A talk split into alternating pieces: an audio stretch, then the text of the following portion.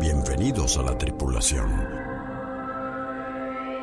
Bienvenidos a la creatosfera. Bienvenidos al intercambio de ideas. Bienvenidos a Merca Plus, Mercadotecnia con lo que quieras.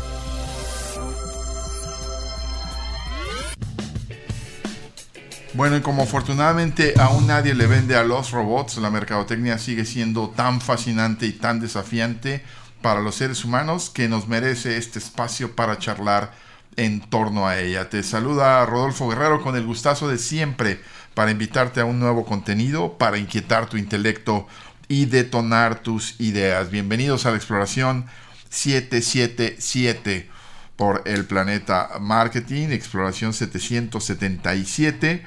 Y la propuesta es que en esta ocasión hablemos de algo que eh, se puede, puede ser muy explicable, si me permiten, con una analogía futbolera eh, a la que probablemente todos le, eh, pudieran entenderle, ¿no? Este, está en un partido de fútbol y hacen un tiro contra tu equipo y tu portero hace un atajadón y luego la agarra tu defensa y sale jugando súper bien y se la da al carrilero que hace un spring endemoniado y cruza la media cancha y luego se la pasa al 10 del equipo que con eh, su eh, habitual eh, cerebro para decidir se la pasa al extremo que se quita a tres defensas y se la pone servidita al centro delantero que no acompañaba la jugada que no se quiso desmarcar que fue displicente que fue desentendido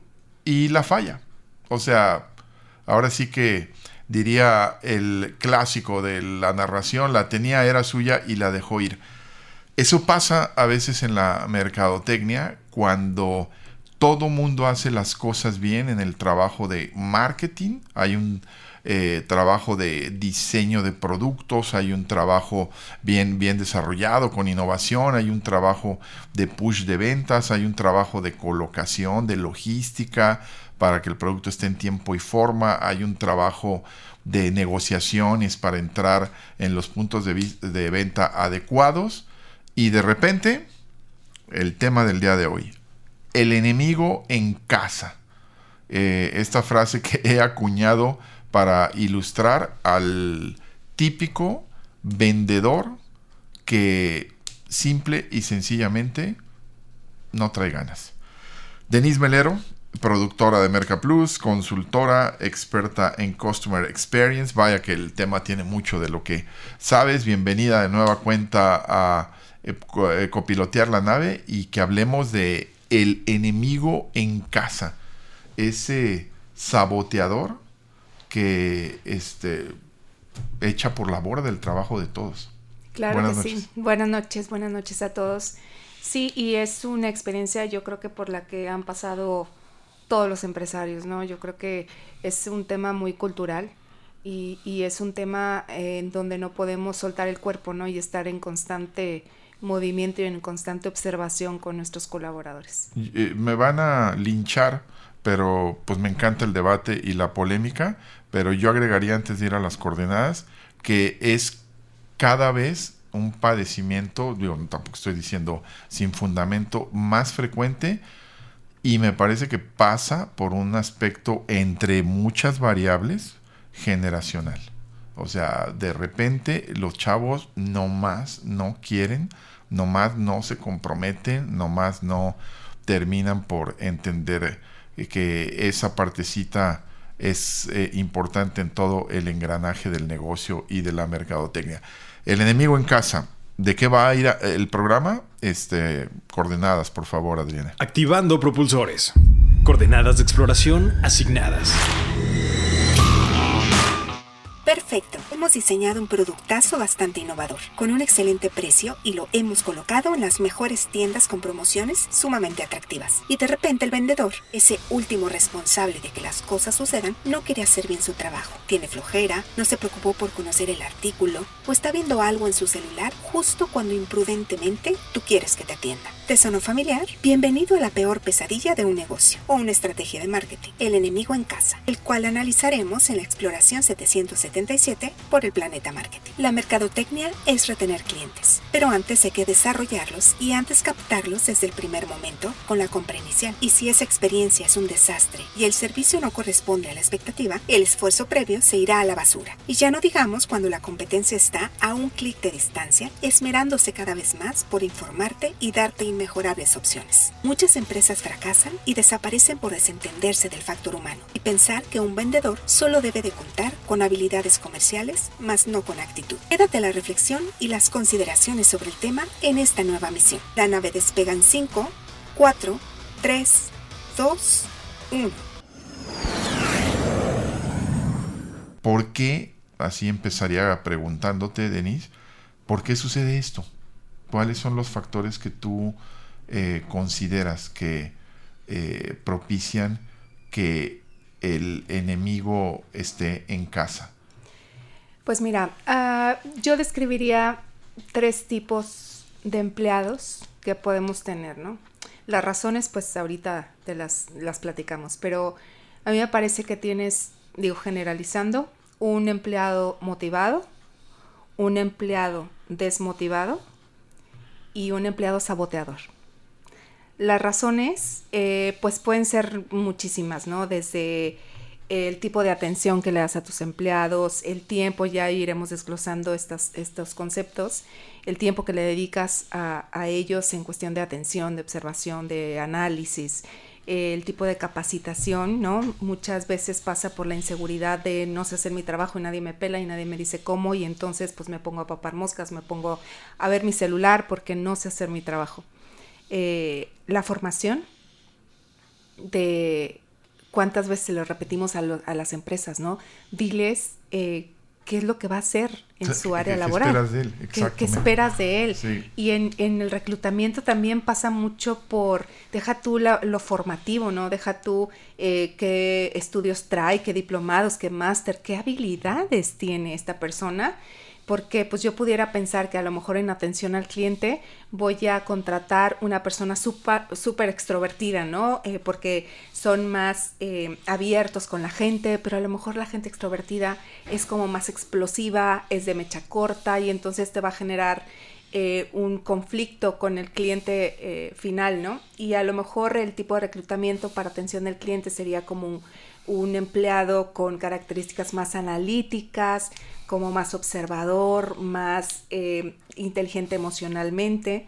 Y desde ahí empezamos, ¿no? Desde También ahí empezamos, exacto. esa, ese es un primer aspecto sumamente importante en nuestra experiencia y bueno, pues lo hemos eh, compartido y es una convicción personal a propósito de reclutar y entrevistar. Llegas, asesoras a las empresas, a veces hay que prescindir de algunos eh, malos elementos, malos colaboradores, a veces hay que traer gente a reforzar. Y el caso es que yo creo que en mi trayectoria profesional me ha de haber tocado eh, entrevistar, no sé si a este, 150 candidatos para diferentes puestos gerenciales y haber contratado a eh, una treintena de, de ellos. Y soy un obsesionado con dos cosas en las entrevistas para el reclutamiento. Hacerlo de forma personal inclusive porque últimamente es, oye, pero por Zoom, ¿no? O sea, no pasa nada, ¿no? Hazle la entrevista por Zoom y demás. Y, bueno, a veces que son para clientes que tienen en otras plazas, eh, eh, es comprensible, aunque hemos tenido experiencias de viajar a entrevistar a cinco candidatos porque mi obsesión es quiero verlo en persona, quiero este, eh, hacer ese, e, ese contacto y esa eh, intuición, eh, ponerla en juego. Y lo otro es ir al aspecto personal del candidato. O sea, como citabas bien tú, aparte de las habilidades, de la trayectoria, del el, plano académico, del plano familiar, este, en qué momento de tu vida estás, qué estás buscando, ¿no? Totalmente. ¿Qué estás buscando en, en, este momento de tu vida? ¿En, ¿En, laboral? No, no, no, no, en tu vida, ¿qué, ¿qué estás buscando? O sea, no, no, pues un trabajo estable porque mis hijos, mi familia, mi no sé qué, pero esa parte que citaste, qué buena introducción porque Empecemos por ahí. La contratación, el reclutamiento, la contratación, la inducción y la capacitación. Cuatro primeras claves para, para irte quitando este monstruo llamado el enemigo en casa. Este, y decíamos, Denise, la publicidad eh, como una parte del engranaje de la maquinaria de marketing eh, promete, crea expectativas. Este, qué padre está esa camioneta que vi en el, en el comercial, en el este, eh, internet, está padrísimo, ya investigué y todo. Este, voy. Y luego, el vendedor, estoy hablando de anécdotas que me acaban de suceder en los últimos, en las últimas semanas, ¿eh? Y el vendedor, cero entusiasmo, cero, no, no sé, hay un virus. Este... Sí, yo creo que todos hemos pasado por una experiencia de esas, ¿no? Hace poco también eh, recuerdo que fui a una tienda a comprar un colchón y la chica literal sentada en uno de los colchones pintándose las uñas. Este es una cosa impresionante. Y bueno, si tuviéramos que seguir un orden, Rodolfo, ahorita que tocas el tema de inducción, claro que no siempre es culpa del, del colaborador, ¿no? ¿no? No siempre es culpa, ya hablamos de un, un, proceso de reclutamiento donde tienes que ser muy asertivo, pero también eh, la etapa de inducción a mí me parece sumamente importante porque aquí es donde le muestras eh, qué tipo de capacitación para empezar, para arrancar en la empresa le estás dando para que solamente se interese en desarrollar bien su trabajo y no en generar un entorno amigable, en generar un sentido de pertenencia en lo individual. Hace poco tuve la, oportunidad de ayudar a una startup eh, en un tipo de reclutamiento para personas, mandar a personas a trabajar directamente a hospitales en Estados Unidos. Y una de las partes de inducción que más me llamaba la atención era que durante dos meses tenías, tenían eh, a las personas que se contrataban, tenían un visor a su disposición 24/7. O sea, desde dónde puedo sacar dinero, cómo saco una tarjeta del banco, digo, estás en este caso en otro país, ¿no? Pero eh, cómo tomo el transporte público, eh, oye, eh, se me atoró el lenguaje donde compro ropa, donde compro, voy al súper, para que la startup lo que quería era que esta persona, en este caso eran enfermeras, se dedicaran al 100% a trabajar este, completamente en el hospital, ¿no? Que no tuvieran estos lapsos de preocupación de qué va a pasar conmigo, dónde voy a comer, no conozco el lugar y tener la confianza y soltar el cuerpo, decir, hay alguien que me está dando esta inducción. Y en las empresas también cada vez es más común que empresas de recursos humanos le digan a los corporativos, sabes qué, dame la parte de los empleados. Yo me encargo de todos los colaboradores, desde la manera en que ingresan del, reclutamiento, desde la parte económica, ¿no? De, de, lidiar con ellos, la inmersión y la inducción a tu empresa, al puesto laboral y, y, y hasta en el clima organizacional, ¿no? Porque es algo que ellos no pueden estar eh, perdiendo tiempo, digámoslo así, ¿no? Porque muchos empresarios no lo hacen, se quieren brincar esta etapa y es la más importante. Claro, y luego hay ejercicios tan sencillos, tan elementales que las empresas terminan por no adoptar, porque si una parte es eh, la inducción y otra es la inmersión, o sea, como eh, esto que describías tú, ¿no?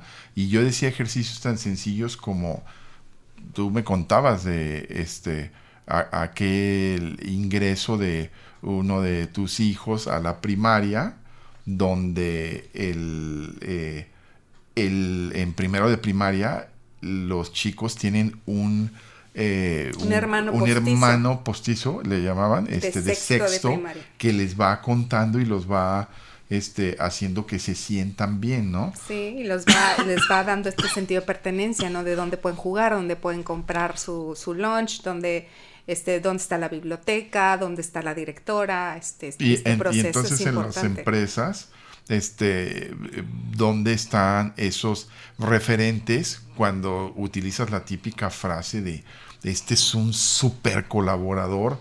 ¿Cómo lo clonamos? ¿Cómo lo replicamos a este güey? Este, pues, entre otras cosas, eh, esa etapa eh, vale mucho, ¿no? De, de eh, a- cómo quieres ¿Y con quién quieres que se mimetice, si me permiten el término, el empleado cuando eh, entra, aparte de la cultura organizacional, de eh, los compañeros, de las charlas informales, de dónde vamos a comer y demás, este, pero en la parte formal, ¿quién quieres que le enseñe?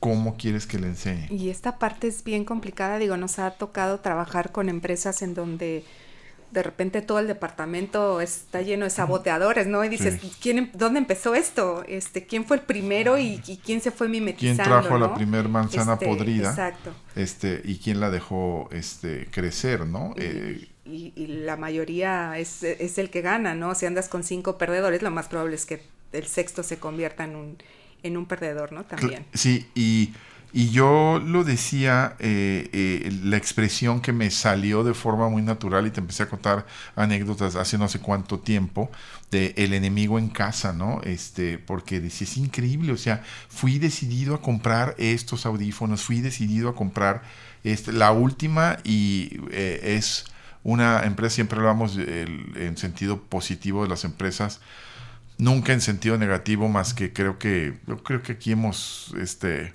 eh, eh, lapidado a dos empresas que se lo han ganado así, pero de forma espectacular. Pero normalmente hablamos en sentido positivo, no voy a decir el nombre, pero una empresa que admiro muchísimo y que sé que se esmera en este factor y todo.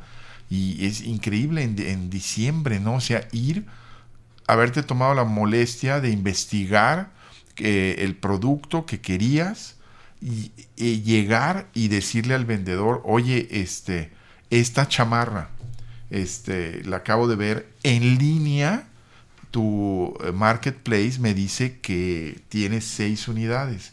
¿Dónde las tienes? Eh, pues ahí están. Las de este color están ahí. Búscate la vida.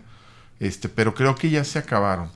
Le digo, ¿no me podrías confirmar si ya se acabaron? Si en tu eh, página, eh, si en otra tienda, otra sucursal las tienes. Este, no, no puedo. Y le digo, ah, me sale lo mercadólogo. Le digo, ¿cómo? Yo en mi celular sí puedo checarlo. Y tú en tu sistema no lo puedes checar. Este, no, no, pues este, si me espera, el típico, o sea, pegado a la caja, yo, yo cobro y gano comisiones, pero no hago labor de venta. No, no, no te auxilio. Caminé dos pasos ya decepcionado de vámonos ya al cuerno, iba con, con mi hijo, vámonos al cuerno con este cuate ya, y de paso con la tienda y la organización. Es que no pierde él, pierden todos, y literal, a, literal, se los juro, a 10 pasos en el primer este eh, mueble, ocho chamarras de las que yo estaba buscando. Ocho chamarras. O sea, increíble. Y aquí la cosa es que no solamente tienes saboteadores en el punto de atención al cliente directo, en este caso pues esta persona de, de piso, ¿no? Sino que también tienes saboteadores en el momento en que tú decides, porque el mexicano es muy agachón, pero donde tú decides quejarte con un mando más arriba de él, eh, termina siendo el cliente gruñón, el cliente quejón. ahí viene este el señor que toda la vida se está quejando y tú como gerente, como este jefe de piso, no reaccionas ante estas métricas, ¿no? No reaccionas ante estos comentarios del cliente que está teniendo de tu, de tu subordinado. Sí, una primera llamada de atención para que cambie la actitud, eso creo que todo el mundo lo sabemos, es, ¿me puedes dar tu nombre? O sea, eh, ¿me puedes dar tu nombre y este, buscar una persona de un nivel este, superior, ¿no? Porque luego volvemos al otro tema y también eh, muy ligado, ¿no? El enemigo en casa. Dime, ¿hace cuántos años que te vengo hablando con sorpresa de ese eh, eh, paralelismo en sentido inverso del e-commerce mejorando contra el, el comercio en el punto de venta, el comercio tradicional de eh, decir es es increíble, o sea, si yo me voy a atender, si yo me voy a buscar eh, lo que me gusta, si no voy a tener ningún servicio, y, y esto da la pauta a lo que hablaremos en el siguiente bloque, ¿no? ¿Qué es ir de compras? ¿Qué es ir al cine? ¿qué es ir a cenar? ¿Qué es ir de vacaciones? Pues ya volvemos a seguir charlando sobre el enemigo en casa, ese saboteador que en el momento culminante para cerrar las ventas, para hacer los clientes eh, a los que, debían de corresponder a todo un esfuerzo, una maquinaria de marketing, este, no, o sea, terminan por no tener las actitudes. Ya analizamos un poco algunas eh, probables explicaciones eh, que eh, hubiera en ese sentido desde la etapa del reclutamiento y demás. Digo, también puede haber gente que tenga actitud y todo, pero que no está en su nivel de competencia porque sus cualidades, sus habilidades no son para la posición en la que en la que están, ¿no? O sea, el tipo disperso dando informes, este, el tipo introvertido, este, tratando de vender, no sé, eh, son estereotipias, pero que nos ayudan a describir, eh, describir un poco esto de el enemigo en casa. Denis Melero, nuestra productora, consultora y experta en Customer Experience, este, eh, dialogando con nosotros. Eh, damos salida un poco a los contactos, ¿no? Denise, acá está eh, Lorena García que dice, buenas noches, estaba súper dispuesta a comprar en un negocio de comida, pero la empleada me dijo que la esperara de muy mala gana. Se puso a, a arreglar el local, colocar luces, sacudir, etcétera, cosas que no eran necesarias pues yo tenía, ya tenía el producto disponible. Casi 30 minutos le esperé hasta que decidí no esperar más e irme. Me eh, gustaría participar por el termo, ya, ya, lo, ya lo, lo, estás haciendo, este, Lorena, y qué paciencia, eh, Lorena, con este eh, los 30, sí, 30 minutos. es bastante, ¿no? También acá Francisco Caro nos dice varias veces, la más reciente es porque atendieron a alguien antes que a mí, siendo que yo llegué primero y al final no alcancé producto. Y en otra ocasión decidí ya no asistir a un lugar porque quisieron hacer menos a la persona que me acompañaba y les dije, eh, si no puede pasar, yo tampoco, y nos fuimos a otro lugar. Me acuerdo mucho de una anécdota tuya en una tienda de eh, ropa para caballero. En donde llegaste, eh, pues, siempre comprabas ahí y siempre llegabas con tu traje, con tus camisas. Y un día esa después, fue después de, un partido de tenis. De, jugar tenis, ¿verdad? Y, no te hicieron caso. Exactamente. Sí. ¿Tienes algo? Sí, acá también se reportó Álvaro Muñoz. Dice, yo quise comprar una chamarra en, dice el nombre de la tienda, este departamental, que vi en línea y me la buscaba en la tienda, pero me dijeron que no tenían el mismo precio, que estaba con etiqueta más cara sin ningún argumento válido.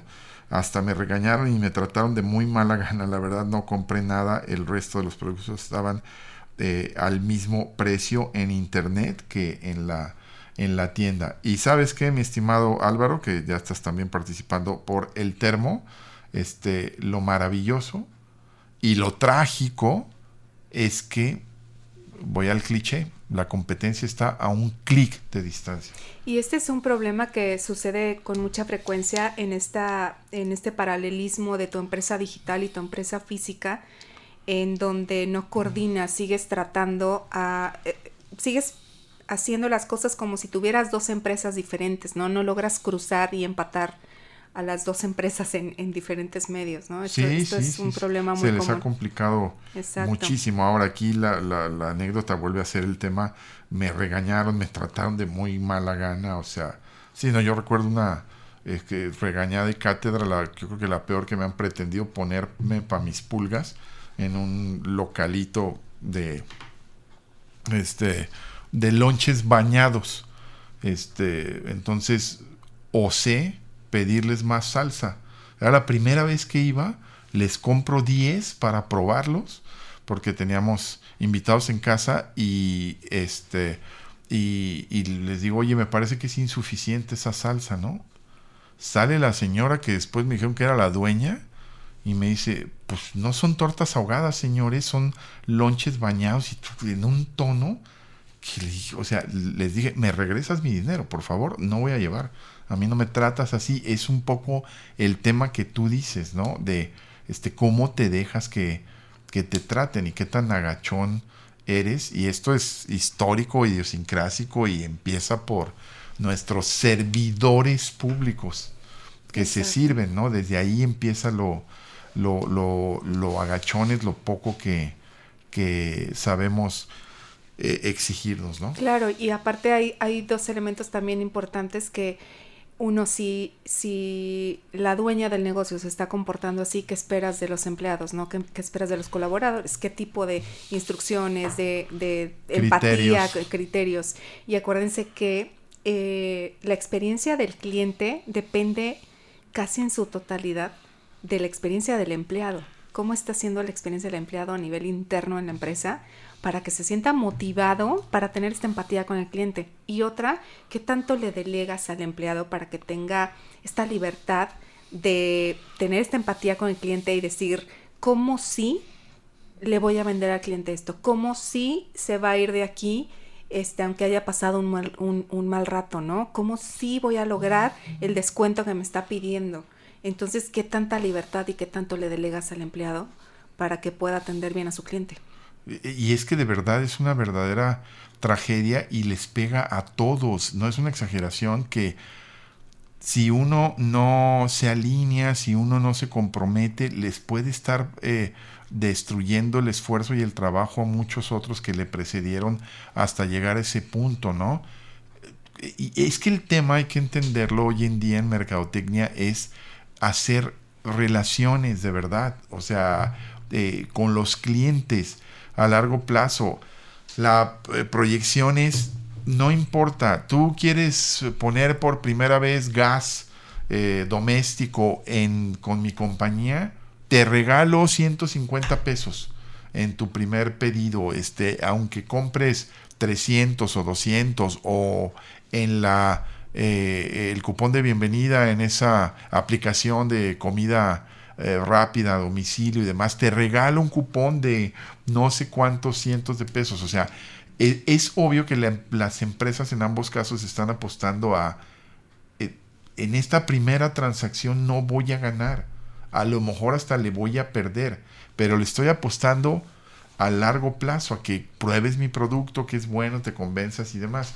Y si después ya empieza todo eh, las malas experiencias con el enemigo en casa, este, pues realmente está tétrico el asunto, ¿no? Claro, y muchos estarán preguntando, bueno, ¿y cómo, cómo hago para que mi colaborador, para que mi empleado que esté en atención o directamente con el cliente, eh, atienda bien a mi cliente, no me lo deje ir o no me lo trate mal. Este, mira, es que yo les doy capacitación, es que mira, les pago súper bien, que el dinero es un factor importante también. Eh, pero no logro hacer que, sean empáticos, ¿no? Hay una, em, una psicoterapeuta que me parece bien interesante este, este punto porque ella es directora de recursos humanos, es María Orts Bonet, y, ella dice, sentir orgullo por tu trabajo y tus logros puede aumentar tu autoestima y tu motivación. ¿Cómo estás motivando a tus empleados? qué estás haciendo a nivel interno para que ellos a su vez se sientan con una autoestima y con una expertise importante para transmitirlo y entonces sentirme orgulloso de que conozco mi producto, de que conozco a mi empresa. El otro día platicábamos con nuestro invitado del lunes pasado, eh, nos fuimos a cenar con él y Juan nos, Pablo Salazar, abrazo Juanpa. Y nos platicaba con un orgullo toda la historia de la empresa, nos estaba narrando toda en 1800 no sé qué y era eh, un sentido de pertenencia tan increíble. Y una convicción. Un orgullo y claro, obviamente esto pega en su autoestima, pega en su motivación. Algo están haciendo bien a nivel interno con él. Que logra transmitir este amor por la empresa, ¿no? Este, simplemente y no, en vano vino a comprarlos una transnacional que participa en ciento y tantos países, ¿no? Y eh, pues se siguió reportando la banda, Denise. Sí, Daniel Gómez nos dice, la actitud abre o cierra puertas desde la mirada, Basta con saber si eres bienvenido o no. Cuando lo detecto, yo ya no vuelvo. Y si son dos tiendas de abarrotes a las cuales por ese pequeño detalle ya no regresé. Para mí eso es básico. Y Arturo Cano dice, en una ocasión dejé de comprar en una tienda ya que la atención fue muy mala rayando en lo grosero. Y pues mi dinero vale donde sea. Saludos. Claro, exacto. Es un tema hasta de dignidad. Si al cliente le dices que tiene que tratar con dignidad a un empleado, pues ya no digamos al colaborador decirle trata con dignidad al, cliente, ¿no? Porque al final perdón que lo diga en latín, pero este el que nos da de tragar es el cliente. Y sabes que también hay una parte de capacitación que, que los empresarios no aplican con sus empleados, que es la psicología de la comunicación. Yo insisto mucho en esta área porque eh, muchas veces, pues obviamente no todos los humores van a eh, compaginar con todos, ¿no? Hay gente que le gusta ser tratada con cercanía, con tacto, hay gente que le gusta con respeto, con límites, con lejanía, este, hay gente que le encanta que llegue alguien y lo atienda, y hay gente que se, le gusta pasearse por la tienda viendo sin que nadie lo moleste, ¿no? Entonces, esta parte de eh, la comunicación no verbal, de empezar a desde ahí empieza tu empatía como, como punto de, de venta, ¿no? Eh, de atención al cliente, de observar al cliente, analizarlo, cómo le gusta, me está volteando a ver, me está, me está buscando, necesita atención, quiere distancia, todas estas cosas que te comunican eh, y pueden lograr tu, tu venta siendo, eh, estando en el momento indicado con él. Sí, sí, sí, ese es un feeling este, muy especial, ¿no? Desde la, la distancia, la proxémica, los, el, el, el, invadir su espacio, tal como lo dices. Pero vamos a la parte propositiva. Ok, ya planteamos al monstruo. Este, ¿Cuáles son las armas y los antídotos para... Bueno, las armas les voy a decir lo que no deben de hacer porque es lo más común que se hace en las empresas, ¿no? Ya si quieren revertir todo esto pueden hacer muchas acciones en, en propositivo, ¿no? Pero eh, estos son signos de desmotivación en, laboral, ¿no? Primero, la falta de organización en tu empresa. El no tener bien tu organigrama, el, no saber eh, quién va en qué puesto, duplicas puestos, este, es horizontal ahora con la moda de las empresas en que nadie tiene puestos, ¿no? Nadie tiene jerarquías y esto pues provoca que los millennials también se pierdan un poquito en el área laboral. Eh, desconfianza en la dirección liderazgos, a quién estás poniendo al frente de un equipo de trabajo, ¿no? Porque acuérdense que es una persona a la que queremos copiar, se tiene que convertir en alguien aspiracional 100% para yo poder llegar a ese puesto, ¿no? Claro. Eh, trabajar bajo presión, el burnout, ¿no? De qué tanto le estás exigiendo a tu empleado, a tu colaborador y qué tanto es capaz de hacer y qué tantas habilidades tiene para desarrollar todo este trabajo que le estás poniendo. En, este, en esta... Eh eh, métrica que tienes que hacer entre habilidades contra nivel de exigencia, porque si no corresponden los eh, sus habilidades contra el nivel de exigencia, lo vas a tronar. Totalmente, totalmente. Eh, un salario inadecuado y más ahora con esta las nuevas leyes no del, del, trabajo híbrido no o del trabajo remoto de home office, ¿qué estás pagando? La luz, el internet, la computadora, este, le estás pagando vales de despensa, todas las prestaciones que ya son un camote y no son las mismas, este, que dicen las prestaciones de ley, ajá, ¿cuáles son? Ya ni sabes cuáles son, no las cumplen muchas empresas. Lo dijo mi ley en el foro de Davos la semana pasada, ¿eh? En los tiempos actuales, ser empresario es ser un héroe, verdaderamente. Pero claro que sí. Otra, la inseguridad laboral esa incertidumbre de va a haber recorte, no va a haber recorte, voy a salir volando, qué tanta estabilidad tengo yo en mi área laboral, le echo ganas o no le echo ganas, o el típico empleado que capacita si lo haces un maestro y luego se lanza a poner su propia empresa, ¿no? Del mismo y, Y compite contra ti, se llevas la cartera de clientes y, y vende exactamente lo mismo que tú. Eh, el mal ambiente laboral. ¿Qué estás haciendo para controlar el radio pasillo, ¿no? Los chismes, el, el, gossip este, en los pasillos, el, eh, tienes reglas eh, de no parejitas, no novios, no parientes, ¿no? Porque luego eh, vengo de la experiencia de un cliente que tiene una empresa en el ramo industrial y dices que todos mis empleados son del pueblito de aquí de al lado, entonces hay fiesta y me, me, faltan 40 y entonces no puedo correr a uno porque entonces los otros son los primos, los vecinos, los amigos y se me vienen todos en huelga, entonces es el gran conflicto, ¿no? Con... Sí, me, pasó lo mismo con otro cliente eh, en un campo de golf este, en esta ciudad, que también la gente de el mantenimiento, los jardineros, este, eran me parece que tenía de 18, eran 12 parientes. Entonces tiraba la hueva a uno y sabía que no le iba a pasar nada. Se casaba uno y faltaban todos, ¿no? Eh, eh, sí, exacto. bueno, otro factor es el estrés. Cuiden mucho el estrés. Somos seres humanos, el factor humano a pesar de toda la tecnología, a pesar de todas las máquinas y todo este la inteligencia artificial, seguimos siendo seres humanos, ¿no? Entonces, cuiden este factor determinante número uno para la desmotivación laboral. Eh, toda esta parte de, del este mindfulness y del bienestar y todo esto para, para que lo tomen en cuenta. Otra, personalizar los problemas. No lo dejes a alguien, haz responsable a alguien de lo que está pasando. Siempre alguien tiene que tener esta responsabilidad, no porque lo, se lo vas a cobrar, sino porque entonces cada quien se va a ocupar y se va a ser responsable de su área laboral, ¿no? Claro. Este, em, y el aburrimiento. ¿Cuántas horas nalga, se ve muy feo, pero así se dice, cuántas horas nalga está pasando. a las clases de francés, Denise.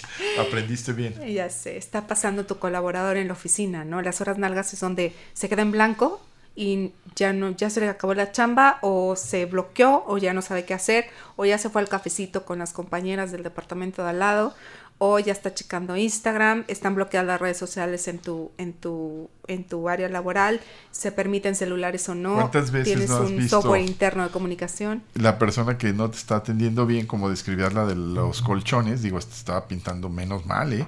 Las uñas estaba haciendo una manualidad, pero ¿cuánto? A ver, mátenme esta y díganme que no es cierto. ¿No les ha tocado que un cuate en el punto de venta no los pela porque está en el celular? O sea, dices, ¿qué? O sea, ¿cómo es posible eso, no? Y ahí desde las políticas que yo le agregaría, están mal diseñadas como lo estás describiendo ahorita. Y la parte de, ya para terminar, que nos ganó el tiempo porque estuvo bueno el tema y mucha participación también, el tema, el asunto de el eh, salario emocional, este, cobijar, este, mimar, preocuparte por el empleado cuando ejerce de ser humano. Este, me parece muy importante.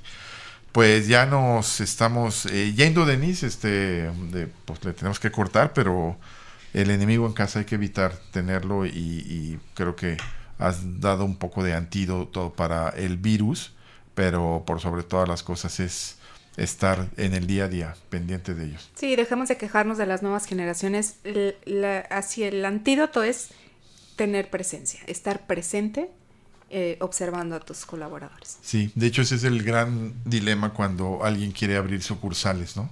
Este, que dices, no, pues sí, sí es la misma receta, sí es eh, la misma fórmula, es el mismo, sí, pero este, esa parte humana, ese sello personal. Pues ya nos estamos yendo. Denise, gracias por la producción del programa y gracias este, por haber estado de este lado de eh, los micrófonos. Gracias, un gusto siempre estar acá. Y eh, nos estamos yendo. Yo soy Rodolfo Guerrero y los dejo eh, confiando en que si ustedes saben o están más interesados en la mercadotecnia que el emprender esta travesía, nosotros entonces hemos cumplido con la misión.